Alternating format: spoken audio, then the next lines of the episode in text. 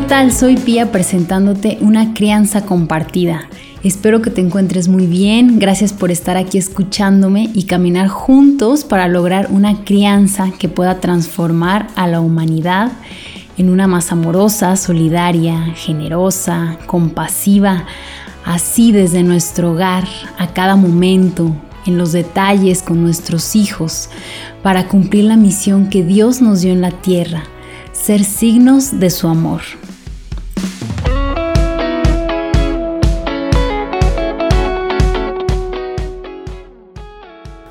Apenas contaba con nueve añitos, dice el mismo don Bosco, cuando tuve un sueño que me quedó profundamente impreso durante toda la vida. Me pareció estar cerquita de mi casa, en un amplio y bello patio en el que una gran muchedumbre de niñitos se divertía. Verán, unos reían, otros jugaban, y la verdad es que no pocos blasfemaban. Así que al oír aquellas blasfemias, me arrojé inmediatamente en medio de ellos. Empleé mis puños y mis palabras para hacerlos callar. Pero en aquel momento apareció un hombre de aspecto venerado, de edad viril y noblemente vestido. Un manto blanco cubría toda su persona y su rostro, verán, era tan resplandeciente que yo no podía mirarlo con fijeza. Me llamó por mi nombre y me ordenó que me pusiese al frente de aquellos muchachitos añadiendo estas palabras. Juan, no con golpes, sino con la mansedumbre, el amor y la caridad, deberás ganarte a estos amiguitos tuyos. Ponte por favor inmediatamente a hacerles una instrucción sobre lo terrible y horrible que es el pecado y sobre la belleza de lo que es el amar y la virtud. Confuso y aturdido, le repliqué que yo era un pobre niñito ignorante, incapaz de hablar de religión a aquellos jovencitos. En aquel momento, los muchachitos dejaron de pelear, dejaron de gritar y dejaron de blasfemar. Estaban rodeando al que hablaba. Y yo, pues sin saber lo que me decía, añadí. ¿Quién es usted que me manda cosas imposibles?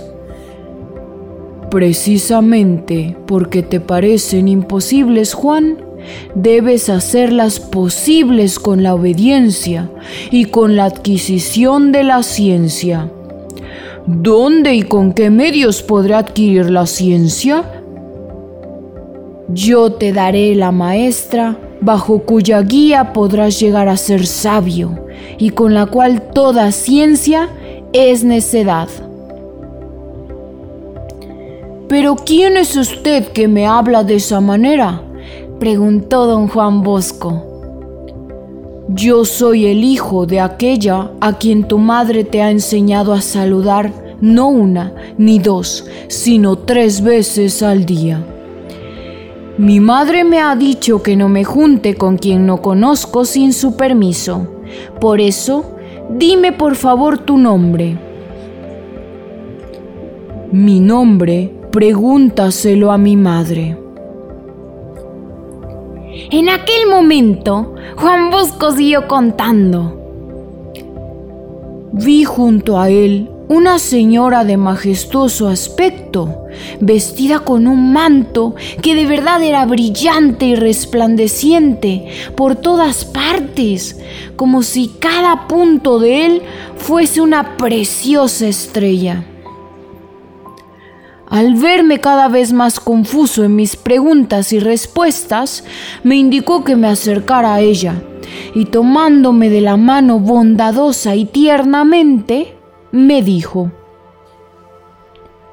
Mira, observé a mi alrededor y me di cuenta de que todos aquellos niñitos habían desaparecido y en su lugar vi una multitud de cabritos, perros, gatos, osos y otros animales diversos. He aquí el campo en el que debes trabajar, continuó diciéndome la señora. Hazte humilde, fuerte y robusto, y lo que veas en este momento que sucede a estos animales, tendrás tú que hacerlo con mis hijos.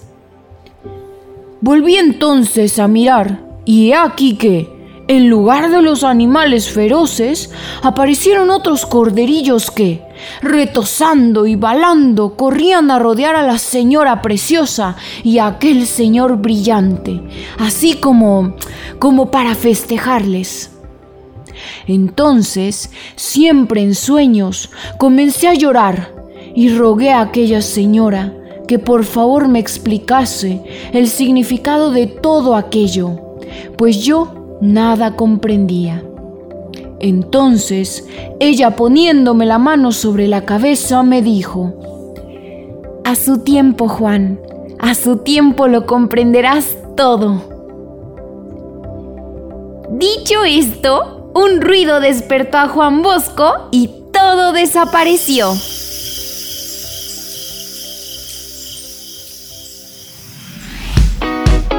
¡Wow! ¡Qué increíble sorpresa les tenemos aquí!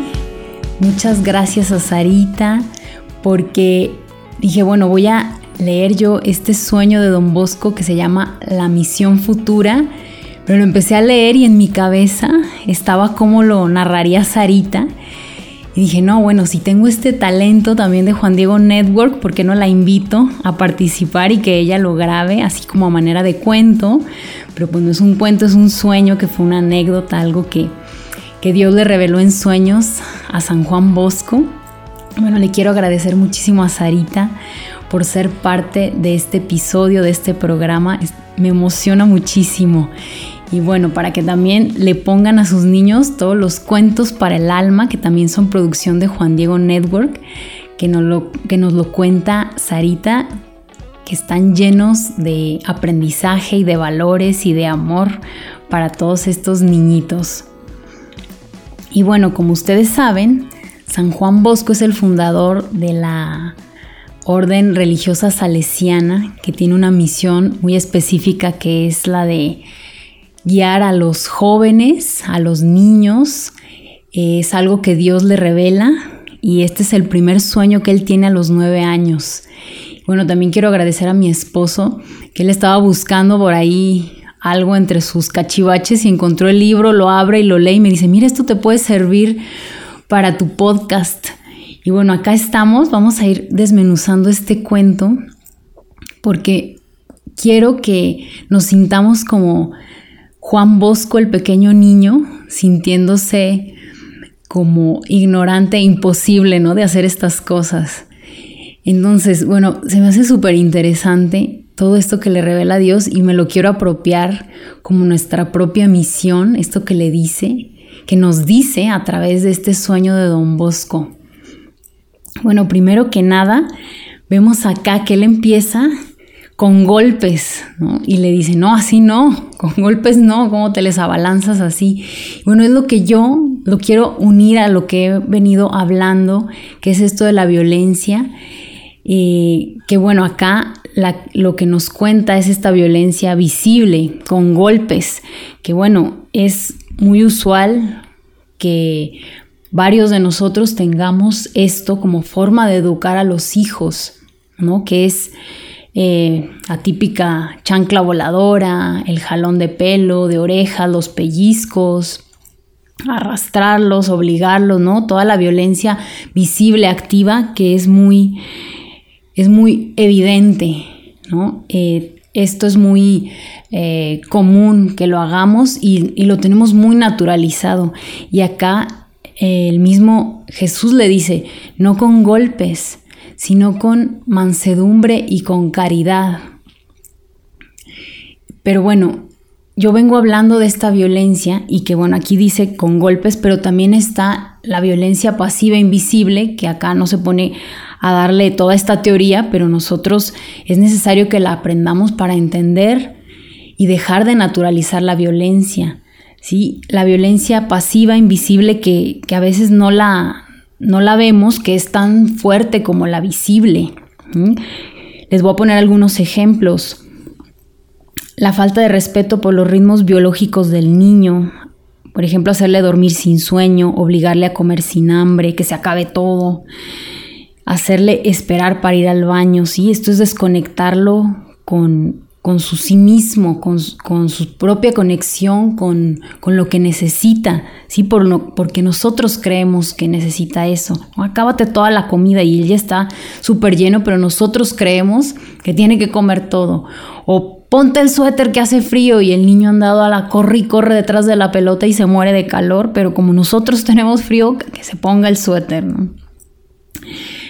Otro ejemplo de violencia invisible, la retirada del amor, que es un castigo sutil. Si no haces eso, bueno, te vas a tu cuarto y lo alejamos de nosotros, que es, eh, lo dejas solo emocionalmente y desamparado que esto también es abuso emocional, ¿no? Que es el abuso emocional, el hacer creer que el niño tiene la responsabilidad de nuestras emociones. Si no me das un beso, me voy a poner muy triste, ¿no? O, por tu culpa estoy muy enojado y llegamos tarde y estoy muy estresado. Esto es abuso emocional. También la falta de maternaje, de mirada, de presencia, de contacto silencios y rechazos prolongados, la falta de escucha, las mentiras y los secretos, no ponerle con palabras lo que está ocurriendo y ellos que no saben, están desorientados, es, todo esto lo viven como hostil. ¿sí? Esto lo viven con un desamparo y soledad. Estamos en esta generación, ¿no? Que los dejamos desamparados con una pantalla por muchas horas, y Lo hemos normalizado y son situaciones totalmente antinaturales. Sermones, monólogos, la autoridad y el uso de poder sobre el otro, ¿no? Y toda esta como les decían en el podcast pasado, que es el sometimiento a, los a mis deseos, someter al otro, ¿sí? Y bueno, así les, les podría dar más ejemplos. Bueno, quiero darles uno, uno más, por ejemplo, la entrega y el abandono emocional, dejar a nuestros hijos en un lugar donde ellos no se sienten felices, donde lloran, donde no se quedan tranquilos o donde nos dicen que se sienten incómodos de alguna forma, a lo mejor no con palabras, pero sí con su expresión corporal. Y bueno, así más ejemplos y en este podcast voy a seguir eh, profundizando en todo esto. Otra de la violencia que veíamos son las enfermedades, ¿no? Que primero eran un mecanismo de defensa para un niño, para sobrevivir, porque enfermando se obtiene esta mirada, esta atención de mamá, esta preocupación que no obtendría en una situación normal y luego ya de grande lo perpetuamos y necesitamos, ¿no? También todavía obtener mi edad a través de la enfermedad. Y bueno, no quiero juzgar, no, quiero decir que, que todos los enfermos sean, estén aplicando violencia, pero sí lo que invitaría es a mirar cada enfermedad, cada peregrinaciones con los doctores, cómo son lugares como calientitos donde nos sentimos escuchados, no amparados y seguimos enfermando, ¿no? Porque lo necesitamos, pero esto hay que verlo en cada caso, en cada persona, no podemos juzgar al otro así nada más, ¿no? Cada historia es todo, es como totalmente distinta a otra. Y bueno, también veíamos las adicciones como forma de violencia. Explico en el, en el podcast de la, la rueda de la violencia profundamente sobre las adicciones, cómo son primero una necesidad para calmar el corazón, eh, el introducir algo al cuerpo desde que somos bebés, niños, y bueno, ya de grandes introducir ya cosas más fuertes o la misma comida o adicciones que no son, que son socialmente aceptadas, ¿no? Y esto, ¿en qué es violento? En que ponemos primero nuestro deseo arrasando al otro. Y bueno, los invito a escuchar este pasado de la rueda de la violencia que está impresionante, ¿no? Es muy profundo, muy... Muchos me han escrito que se han quedado como en shock, ¿no? De, wow, no lo había visto así. Y bueno, vamos siguiendo con el sueño de Don Bosco que nos dice Jesús, ¿no? Le dice, bueno, no con toda esta violencia que les acabo de contar, sino con mansedumbre. Ser manso, ¿qué quiere decir? Es forjar un ambiente de paz ahí donde estamos, y también con caridad. ¿Qué es la caridad? Amor a Dios y al prójimo.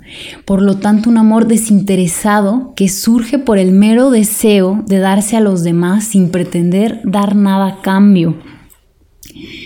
bueno, decimos, estas son cosas imposibles de hacer, le dice don Bosco, ¿no? ¿Cómo hacer yo todo esto? O sea, y también nosotros preguntarnos, ¿no? ¿Cómo vamos a hacer esto? Me siento sobreexigido, es demasiado para mí, ¿no? Dar todo esto a mis hijos y, suprimir esta violencia que me constituye, ¿no? Y bueno, nos dice, le nos dice Jesús también a través del sueño de, de Juan Bosco, con la obediencia y la ciencia. Quiero desmenuzar lo de la obediencia, que la obediencia cristiana católica no es entendida como debería ser. Pensamos que la obediencia implica autoritarismo, el subordinado sobre el comandante, que nosotros tenemos el comandante. Es una relación basada en el esta es una relación basada en el miedo entre dos partes desiguales. Pero en el contexto católico es distinto. La obediencia es una relación entre personas de igual dignidad. Vamos a ver, la obediencia ciega versus la obediencia cristiana.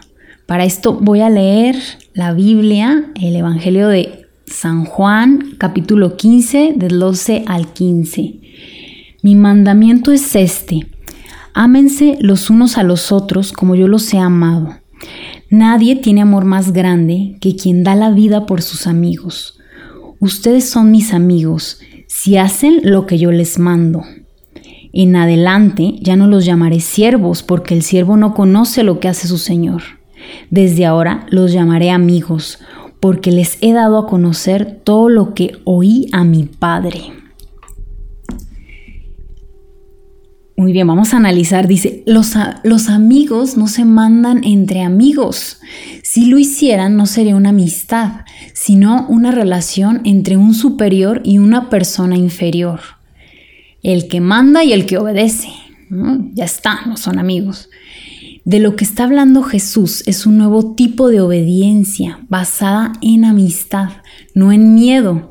La obediencia significa anticiparnos y llenar las necesidades del otro.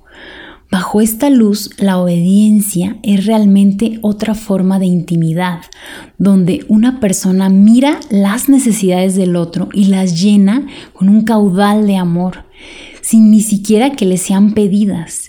Es dar al otro a manos llenas, con todo el potencial de amor que tenemos.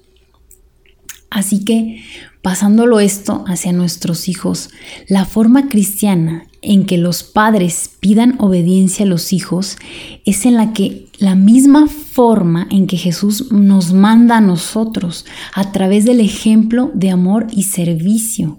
Si hagan lo que yo hago, es lo que Él nos manda hacer. Esta es la obediencia que Él nos pide. Demostrando a nuestros hijos a través de una donación de amor, satisfaciendo sus necesidades, dándoles tiempo generosamente, nuestra presencia, nuestro cuerpo, nuestra energía, disponibilidad, escucha, sustancia materna, validar emociones, acompañar, poner palabras a la verdad de lo que sucede, etcétera, etcétera. Ellos tendrán esta guía para hacer lo mismo de regreso entonces esta cooperación, esta obediencia que ellos nos tendrían los hijos es porque nosotros, o sea, si ellos no nos tienen esta obediencia es porque nosotros no nos hemos entregado. Es que no me obedecen nada, es que es un desobediente y así nos ponemos nos estamos nosotros mismos balconeando o echando de cabeza, no sé si se dice en otros países, pero en México así decimos, o sea que nos ponemos en evidencia, porque si ellos no están eh, tampoco dándonos amor, eh, cooperando en lo que les pedimos o en los que son sus responsabilidades, es que nosotros tampoco estamos sirviéndolos a ellos primeramente, porque nosotros somos los que tenemos que dar el ejemplo. Entonces, vamos a mandar obediencia en medida en que nosotros obedecemos a Jesús y servimos a nuestros hijos y ellos harán lo mismo. Es algo que va a suceder con espontaneidad y es algo lógico, porque el amor invita a amar, lo que da recibes. El amar a Dios es la respuesta por amarnos Él primero, igual nuestros hijos con nosotros. Dios nos puso a cargo de cuidar de sus hijos y nos dio la responsabilidad de servirles por un tiempo, pero no nos puso como sus superiores. Somos iguales en dignidad y por ello debemos tratarlos con respeto y no con violencia. Eh, nosotros traemos hasta los huesos este sistema de dominación, ¿sí? el fuerte sobre el débil. Lo podemos hacer porque ellos son más, son pequeños, son inocentes y es un terreno fértil para descargar nuestra furia. ¿Por qué? Porque ellos están esperando de nosotros ser amados, están con todas las expectativas con las que llegaron al mundo, porque Dios pone en su corazón el ser amados, aceptados, comprendidos incondicionalmente. Ellos esperan eso de nosotros, están recibiendo y buscando eso, reciben esta violencia. Pero es porque nosotros también recibimos lo mismo y así la cadena que les, que les vengo contando.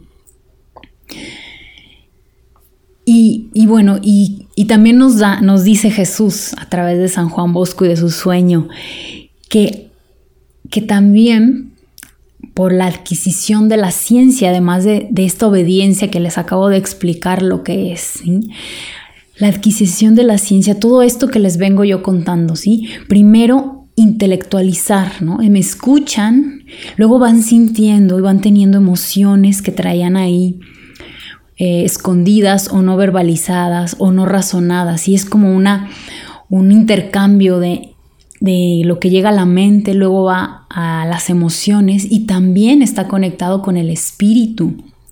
Y este espíritu, ¿cómo se puede reforzar?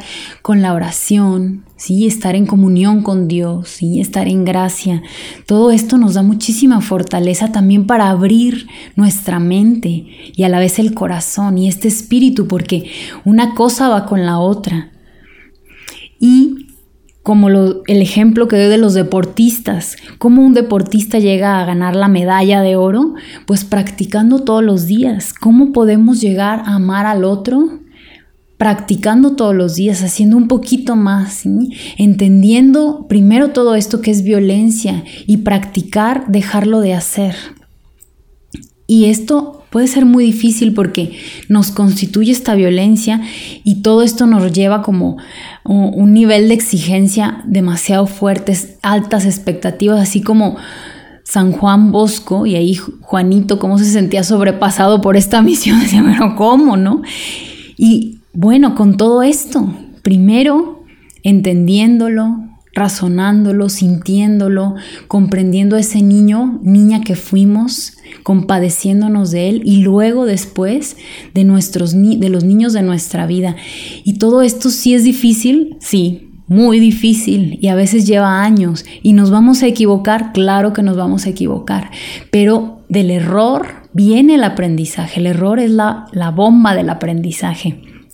Y esto es un camino a la santidad, Sí, estamos en el camino, no somos santos y aquí en la tierra vamos a estar llenos de errores, pero lo importante es reconocerlo, pedir disculpas, ¿sí? Y, y hacer lo que, y obedecer, como Cristo nos dice, ¿no? Hacer el ejemplo que Él nos dio de servicio y amor, pero entregarnos totalmente. Creemos que, que ellos nos tienen que rendir cuentas y obedecernos y hacer lo que les digamos y nosotros tenemos la razón y ellos no. Si está como superioridad, tenemos que irla dejando porque somos iguales en dignidad y tenemos muchísima responsabilidad para evitar que sean niños heridos y tenemos esta gran ayuda de Dios, tenemos recursos y herramientas para cumplir esta misión. No estamos solos, podemos con ellos porque Él no la dio, no nos da más de lo que podemos. ¿sí? Y también esta crianza compartida, hacer esta comunidad, que, bien la vamos a ir haciendo conforme va pasando el tiempo, escríbeme, anótate. Y bueno, también acá le da, le dice Dios, bueno, aquí está mi madre, te la entrego. Y qué mejor guía para nosotros que María, nuestra madre, y San José. Sí, que en esta humanidad de ellos vino esta divinidad, ¿sí? esta unidad que nos inspira y que nos da ejemplo de cómo hacer las cosas con nuestros hijos. yo me pongo a imaginar cómo fue María que sí creo que haya tenido una crianza amorosa, respetuosa, con apego.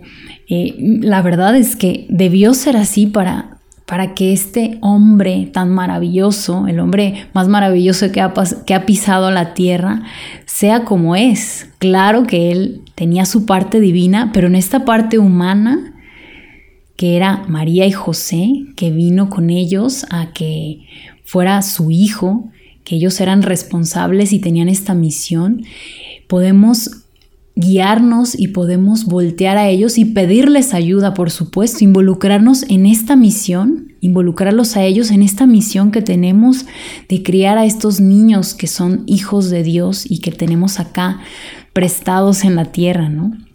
Entonces, bueno, acá está toda la ayuda que tenemos y mi gran, gran parte mía es esto de la ciencia de comprender, así que te invito a seguir escuchándome, a que me escribas, a que esto sea una comunicación, a que me preguntes. Eh, yo estoy aquí para formar esta comunidad. Si te interesa, te dejo mi correo piamedeli.gmail.com. Sígueme en mis redes, comparte estos podcasts, pia.medeli, Instagram y Facebook. Y bueno, espero que te haya gustado esta sorpresa. También pónganle a sus niños los cuentos de Sarita. Gracias Sarita, te mando un abrazo. Eh, gracias por ser parte de mi podcast. Y bueno, nos vemos hasta la próxima. Muchas bendiciones.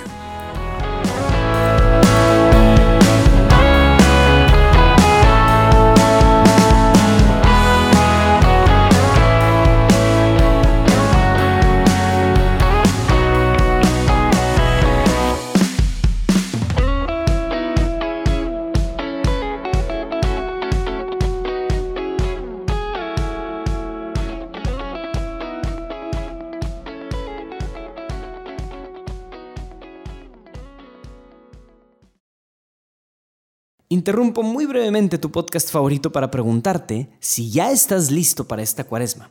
O si estás escuchando esto y ya es cuaresma, ¿qué estás haciendo para vivir una cuaresma que te santifique? En Juan Diego Network tenemos ocho retos, sí, ocho retos diarios que te pueden ayudar a día a día trabajar un poquito en ti mismo. Te recomiendo muchísimo, te pudiera explicar cada uno de ellos, pero ya quiero que escuches tu podcast, entonces simplemente te voy a decir que tenemos retos para todo. Si quieres trabajar en la hombría y eres hombre, si quieres trabajar en la feminidad y eres mujer, si quieres trabajar en la crianza que das a tus hijos, si quieres trabajar en tu nutrición y en tu bienestar, si quieres trabajar en tu vida ordinaria y trabajo, en tu propósito general, si quieres trabajar también en tu espiritualidad también y cómo descubres y te comunicas con Dios, en fin, hay para todo, incluso hay uno para niños. Entra a los show notes de este podcast y regístrate a alguno de los retos para que puedas vivir esta cuaresma al máximo.